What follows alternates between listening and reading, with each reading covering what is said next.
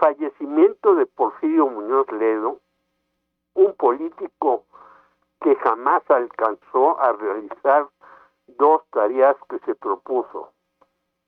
Una nueva constitución, la actual tiene más de 700 modificaciones, más las que vienen, y ser presidente de la República, ha sido elogiado en casi todos los impresos y los actos donde se habló de él, incluida una sesión solemne de cuerpo presente en la Cámara de Senadores.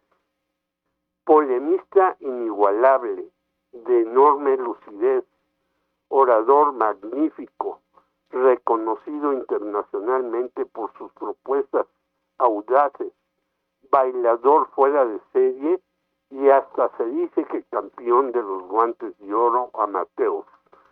No abundaré sobre la gran cantidad de elogios y virtudes. Contaré algunas anécdotas que muestran otras caras de este político sin igual. Lo conocí en la embajada de la URSS, hoy rusa, por mi hermano Hugo Tulio Meléndez, quien lo acercó en esa ocasión con Arnoldo Martínez Verdugo, a la sazón secretario general del Partido Comunista.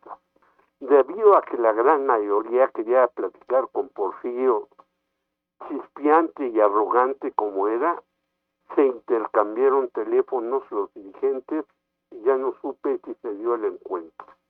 En la época de la corriente democrática platiqué con él acerca de si ahora podría ser aspirante a la silla embrujada.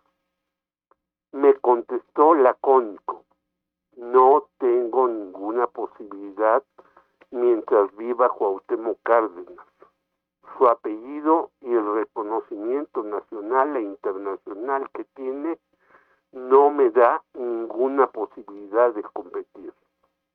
En una ocasión quedó de venir a mi casa a beber. No llegó.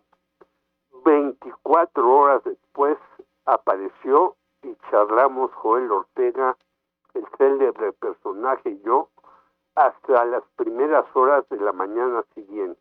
Le dije que él había orquestado un fraude en Nayarit para que no ganara Alejandro Gascón Mercado de la oposición y si el general Renato Vega Alvarado se impusiera mediante el fraude. Se indignó y dijo que se iría. Le comenté que la trampa se llamó Operación Fakir y tenía un testigo de primera mano al cual podía llamarle.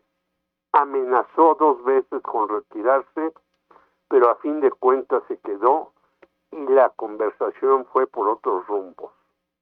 Al ser candidato al gobierno de Guanajuato, alegando sin ningún asidero político legal su derecho de sangre, que nosotros motejamos como derecho de moronga, fuimos a un mitin en la capital de esa entidad.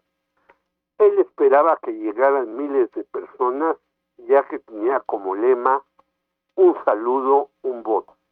¿Cuál sería su extrañeza que se reunieron unos pocos de cientos de campesinos, básicamente de filiación comunista?